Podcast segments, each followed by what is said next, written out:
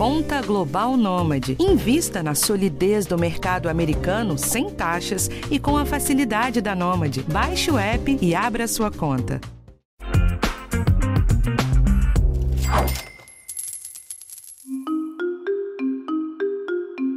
A renda fixa sempre é lembrada como um dos investimentos mais conservadores que se pode fazer, até que uma bomba aparece no mercado. E foi o que aconteceu com o caso Americanas. Você que está aqui sempre com a gente já tirou de letra que o efeito nas ações da empresa é bem óbvio, mas ele também é um exemplo perfeito de um dos principais riscos da renda fixa. Como esse é um assunto que sempre acaba passando desapercebido, não dá para perder essa oportunidade perfeita para aprender. Eu sou Rafael Martins e esse é o podcast de Educação Financeira do G1. Não foram só os acionistas americanas que acordaram de cabeça inchada depois do escândalo contábil da empresa. Os clientes do Nubank também tiveram uma surpresa enorme ao ver que um dos fundos que o banco recomendava como aplicação para reserva de emergência também tinha caído e tinha a ver com a empresa. Tem uma reportagem no G1 da Isabela Bolzani que traz todos os detalhes para você entender a relação de uma coisa com a outra. O link está na matéria desse episódio que você já conhece, g1.com.br/economia. Mas eu vou tentar resumir aqui para ajudar o nosso andamento também. O presidente e o diretor financeiro da Americanas pediram demissão depois que encontraram um rombo de 20 bilhões de reais nos balanços da empresa. A Americanas emitiu um comunicado ao mercado, mas ficou pouco esclarecido sobre os motivos para chegar num rombo desse tamanho. Ao longo da última semana, as informações foram ficando um pouco mais claras. A Americanas lançava errado nos balanços o grau de endividamento que ela tinha com os bancos. Essa dívida vinha de uma operação que chama risco sacado. Eu vou resumir bem rápido. As empresas costumam precisar de tempos em tempos de uma antecipação de receitas. Em geral, isso serve para acertar o fluxo de caixa, porque existe um descasamento entre aquele dinheiro que entra das vendas e o que sai para os fornecedores. O risco sacado serve para isso. O banco entra no jogo, paga o fornecedor e a empresa então passa a dever para o banco mais os juros.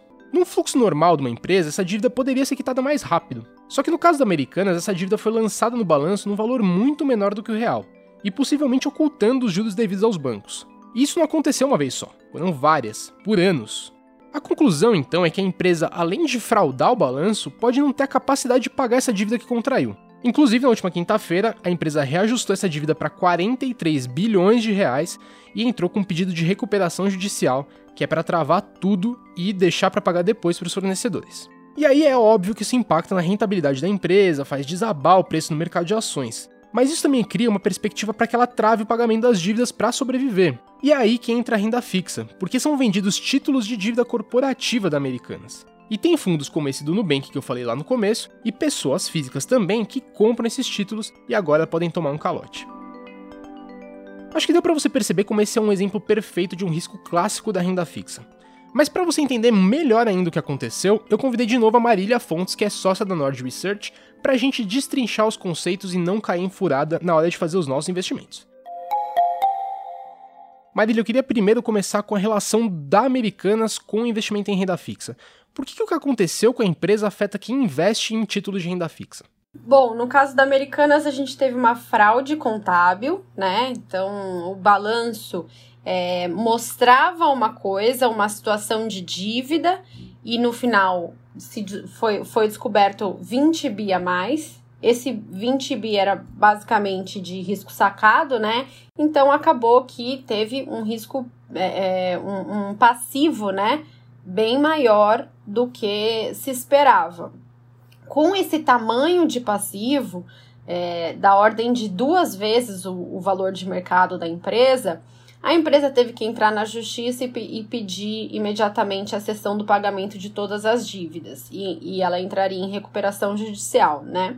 A recuperação judicial é basicamente quando você é, suspende o pagamento de todas as dívidas, então juros, amortização, fornecedores, né? Então você suspende todos os pagamentos. O grande problema é que nessa suspensão de pagamentos de dívida, não só os bancos, né, que são credores das lojas americanas, param de receber as amortizações e os pagamentos, como também os credores de debentures, né, e de outros produtos de crédito da empresa. Então, é, essas debentures foram emitidas no mercado é, e tem vários fundos de crédito, fundos é, de renda fixa, fundos multimercado, que tem esse tipo de debentures na carteira e, portanto, imediatamente eles têm que marcar essas debentures a mercado.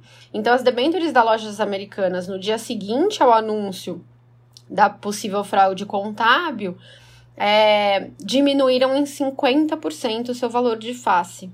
Então, foi um caso bem emblemático mesmo. É, muita gente tinha dinheiro nesse, em fundos de crédito que tinham debêntures das lojas americanas, o próprio caso do Nubank, né, com 1 milhão e 100 investidores naquele fundo de reserva imediata, e acabaram sofrendo aí junto com os bancos, que são também os credores das lojas americanas, todo mundo acabou sofrendo com essa possível recuperação judicial. É, eu quero voltar para o Nubank daqui a pouco, mas antes eu queria falar um pouco mais dos conceitos.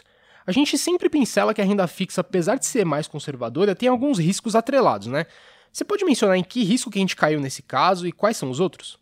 É, o risco de crédito em si. Então, quando um analista vai fazer análise de se a empresa vai pagar de novo ou não, o crédito, o analista faz uma análise do balanço. Então, vê se a empresa tem uma receita consistente, uma despesa controlada, se sobra lucro, né? Quanto sobra de lucro em relação ao patrimônio, qual é a geração de caixa dessa empresa, quanto ela está alavancada e depois quanto sobra de fluxo de caixa para realmente pagar os, os, detentores da dívida, né? Os credores. É, o, o grande problema é que no caso de fraude no balanço é muito difícil do analista pegar porque ele faz toda essa análise de crédito baseado num balanço que foi publicado, foi auditado. Né? Esses balanços publicados pelas grandes empresas são auditados por, por empresas de contabilidade. Então, você acredita, de certa forma, que aquelas informações são verdadeiras, são fidedignas, e, e, e você descobrir isso é realmente é ser pego assim muito na contramão, né? E, e eventualmente várias medidas judiciais vão ser tomadas pelos minoritários, pelos credores, enfim. É, por conta dessa fraude contábil, certamente alguém tem que ser responsabilizado. Mas fica mais difícil. Mas o problema nesse caso foi o risco de crédito. Então a empresa está com tanta dívida, tanta alavancagem, que não vai conseguir pagar os credores é, em tempo, né? No, no, no período prometido.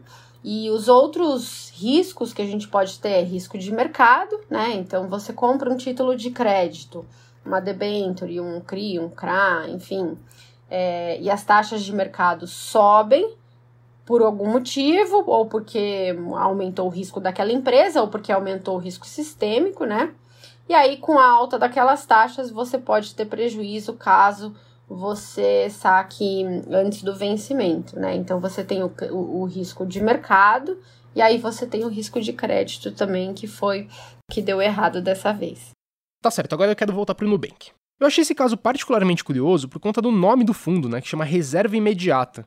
Ele está dentro, inclusive, de um menu do aplicativo para reserva de emergência. De quem que é o erro nesse caso? Do banco, que de certa forma induziu o cliente ao erro, ou do próprio cliente que aplicou o dinheiro sem entender bem o produto? É, acho que sim, acho que foi de certa forma do, do banco, né? O, o banco, quando cria essas caixinhas, ele terceiriza a gestão para os seus respectivos gestores. É, e a gente fala muito, a gente reforça muito que fundo de reserva de oportunidade ou fundo de reserva é, de emergência não pode ser investido em ativos de risco. A gente frisa muito isso, mas é muito comum o pessoal usar fundo de caixa colocando crédito privado. Isso assim, não é só o Nubank, isso eu já vi em todos os bancos, em todas as corretoras. É, é, muitos dos gestores e, e, dos bancos e das corretoras usam fundo de caixa para reserva de oportunidade. E a ideia é que para os bancos e para as corretoras e para as gestoras é um fundo rentável. Por quê? Você toma risco de crédito, você ganha os seus 105, 110 do CDI, e a diferença entre isso e o 100% do CDI, que é o que o que é o que o investidor gostaria, né, para reserva de oportunidade, ele aceita só receber o 100% do CDI. A diferença disso você cobra como taxa de administração. Então é um fundo que para a gestora é rentável, né? Você pode cobrar uma taxinha aí um pouco maior e no final o seu cliente está tomando risco de crédito, mas recebendo rentabilidade de Tesouro Selic. Para uma gestora, é muito rentável esse produto. Enquanto se você fizer um produto Tesouro Selic simples ou um renda fixa pós-fixada passiva, você como gestora tem que cobrar zero de taxa de administração ou muito pouco de taxa de administração, porque o Tesouro Selic cobra 0,20. E os fundos Tesouro Selic simples de algumas corretoras cobram zero, né? Então é muita competição. A LFTS 11, que também é uma alternativa, uma alternativa cobra 0,19. Então é um produto muito bom para as gestoras, mas não tão bom para o cliente, porque o retorno que você teria que ganhar mais por aquele risco que você está correndo, você está pagando em taxa de administração. Então, infelizmente, isso é muito comum a gente tenta frisar bastante, né, que reserva de emergência e reserva de oportunidade são em títulos livres de risco, né? Então você vai pôr lá nos mais seguros possíveis, governo. Então, se for banco, aqueles top 5, né, bancões super seguros. Mas mesmo assim, é, eu, eu acho que a indústria gosta muito desse produto e acaba vendendo como se fosse um livre de risco. Tá, mas o que, que você diria pro cotista desse fundo, agora que ele já passou por isso, passou por esse susto? A gente sempre fala em não vender na baixa, né? Mas tem conserto essa situação? Então, é, agora não tem muito o que fazer, né? Os títulos já estão extremamente descontados, a empresa vai para recuperação judicial e talvez é, os títulos estejam um pouco mais precificados num valor mais justo agora, né? Porque vão tomar aí algum haircut na dívida, né? Provavelmente é, os investidores vão ter que aceitar ou um juro menor ou uma dívida menor. Mas eu, o que eu recomendo é que o investidor pense se ele quer investir num fundo de crédito ou se ele quer investir num fundo de reserva de oportunidade. Se o jogo dele é reserva de oportunidade, é um investimento livre de risco que não perca, não pode ser investido em fundo de crédito.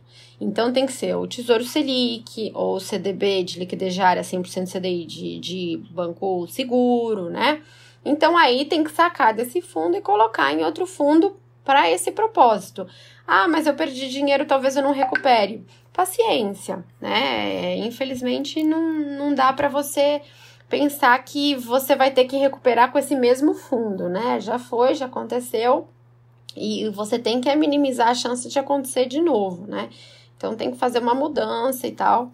Agora, se você estava consciente que você estava investindo num risco de crédito e você gosta de investir, o seu propósito é esse, é investir em risco de crédito para ganhar um pouquinho mais, é, aí é, é outra história. Você pode até continuar né, investindo nesse tipo de fundo, mas levando em conta o que eu falei, a taxa de administração. Então, será que a taxa de administração não é tão alta que no final você só recebe o CDI? E o risco de crédito acaba compensando a taxa da gestora, né? Se for assim, também aí não vale a pena, é melhor mudar de fundo e pegar um fundo que toma risco de crédito, mas tem um retorno um pouco maior para o investidor. Tá certo, agora eu faço uma pausa rápida e eu volto já.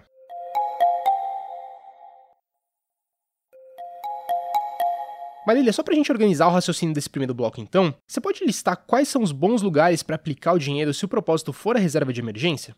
Olha, reserva de emergência tem que ter três características. Primeiro, ser livre de risco, né? E livre de risco é um conceito técnico, não existe, né? Todo lugar tem risco, até o título do governo tem risco. Mas é minimizar, é investir no menor risco da economia, que é, são os títulos do governo ou os grandes bancões. E aí, quando eu digo grandes, é top 5, né? Itaú, Bradesco, Safra, Caixa, Banco do Brasil é, Santander, esses grandes bancos mesmo. Então, assim, livre de risco, pós-fixado, então não dá para você investir num título pré-fixado, porque se você precisar resgatar antes, você pode sofrer marcação a mercado, então tem que ser pós-fixado. E de liquidez diária, porque quando você precisar sacar, né, você nunca sabe quando tem uma emergência. Então, quando você precisar sacar, você tem que poder sacar. Então, os investimentos que cumprem esses três objetivos, né, que é liquidez diária, é, segurança e ser pós-fixado, são é, o Tesouro Selic, né, ou fundos Tesouro Selic Simples com taxa zero de administração, são pós-fixados, líquidos, enfim, e do governo, ou CDB de liquidez diária 100% CDI de grandes bancos, é, ou LFTS 11, que é o novo ETF que investe né, em LFTs, em, em Tesouro Selic, ou é, você pode usar também L6 LCAs com liquidez diária após 90 dias desses grandes bancos, mas daí nos primeiros 90 dias você não pode sacar. Tá, agora avançando um pouquinho, os fundos de renda fixa eles são boas opções para quando o investidor supera essa fase de montar reserva de emergência, né? O que, que você sugere? Então, os investimentos em fundos de renda fixa eu acho que são os mais difíceis de serem feitos, porque a grande maioria dos fundos de renda fixa são fundos passivos. Então, por exemplo, o IMAB, que investe em títulos IPCA. O grande problema de você investir de forma passiva é que o mercado ele acontece em ciclos, né? Você tem ciclos econômicos. E para cada tipo de fase de ciclo que você tá, você tem um título que performa bem e outro que performa mal. Então, em épocas de aumento de taxa de juros, os fundos IMAB vão dar prejuízo e os fundos pós-fixados vão ir bem. Por isso que quando você vai investir num título de, num, num, fundo de renda fixa ou num título de renda fixa, você tem que ter essa noção de que fase do ciclo você está.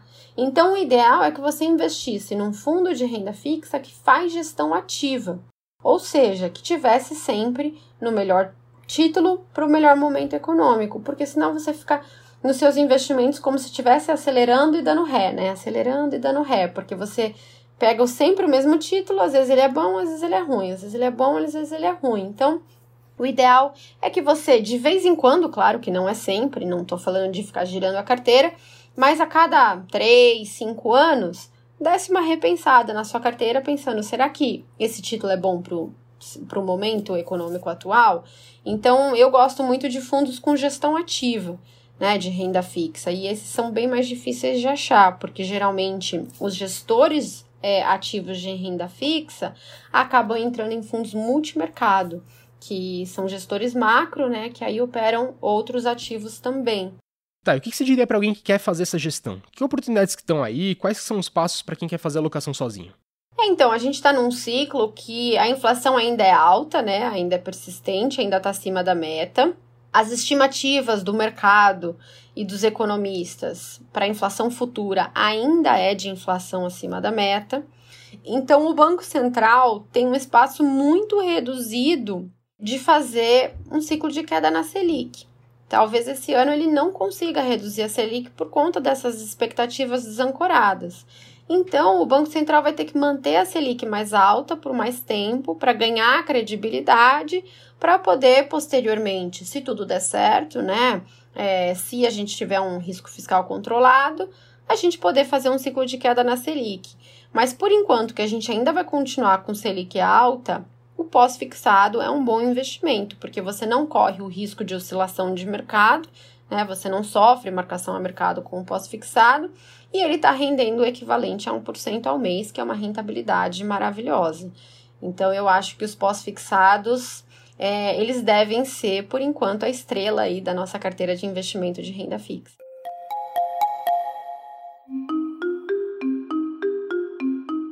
Bom, gente, então é isso. Esse foi o episódio de hoje. No fim, o capítulo de hoje valeu de complemento também para o nosso especial de renda fixa da série que a gente fez no ano passado. Se você quiser ouvir o episódio 202, tudo sobre renda fixa.